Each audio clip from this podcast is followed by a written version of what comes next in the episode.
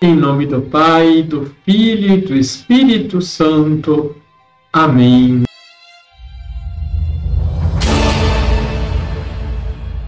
Olá, tudo bem com você? Nossa vocação é naturalmente para a unidade, diz São Fulgêncio, bispo de Rusque no século VI. Nesse sentido afirma: Por isso pedimos que a mesma graça que faz da Igreja o corpo de Cristo faça com que todos os membros, unidos pelos laços da caridade, perseverem firmemente na unidade do corpo. E com razão, suplicamos que isso se realize em nós pelo dom daquele Espírito, que é, ao mesmo tempo, Espírito do Pai e do Filho. Porque, sendo a Santíssima Trindade na unidade de natureza, igualdade e amor, o único e verdadeiro Deus é unânime a ação das três pessoas divinas na obra santificadora daqueles que adota como filhos. Deixe o seu like, se inscreva aqui embaixo se você ainda não é inscrito, compartilhe. Liturgia, Liturgia diária de... Em João capítulo 3, versículos de 7 a 15, a conversa entre Jesus, a luz do mundo, e Nicodemos, na escuridão da noite, continua. Nicodemos não consegue entender os ensinamentos de Jesus. Sua visão míope o impede de compreender que para acolher Jesus em nossas vidas se faz necessário nascer do alto, deixar-se guiar pelos movimentos do Espírito que ultrapassa qualquer conhecimento. Envolvido pela sua ignorância, pergunta: como é que isso pode acontecer? estava totalmente perdido e confuso. Jesus lhe responde: Tu és mestre da lei em Israel, mas não sabe essas coisas?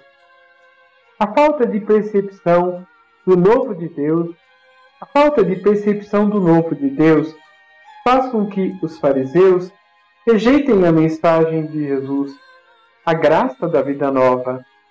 A conversa chega num ponto em que Jesus lhe questiona: Se não acreditais quando vos falo das coisas da terra, como acreditareis se vos falar das coisas do céu? O projeto de Deus extrapola o raciocínio humano. O que é inconcebível para os homens, a morte de Jesus na cruz se torna um sacrifício de agradável odor ao Pai. Ultrapassa as expectativas humanas e se torna um sinal de salvação. O seguimento de Jesus exige rupturas com esquemas que, em vez de nos tornar livres, faz-nos escravos. A boa notícia que o Senhor nos apresenta se fundamenta no amor a Deus e ao próximo, com a qualidade do amor que temos por nós mesmos. Ele é a prova de amor do Pai por nós sinal visível da misericórdia, a ponto de esvaziar-se de si mesmo, menos de sua condição divina, para nos conquistar o céu. O que é o céu? É a plenitude da comunhão com Deus Pai, Filho e Espírito Santo. A nossa experiência do céu começa com o nosso batismo.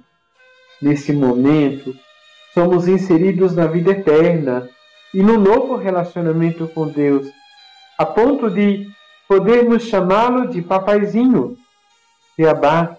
Vamos sentar?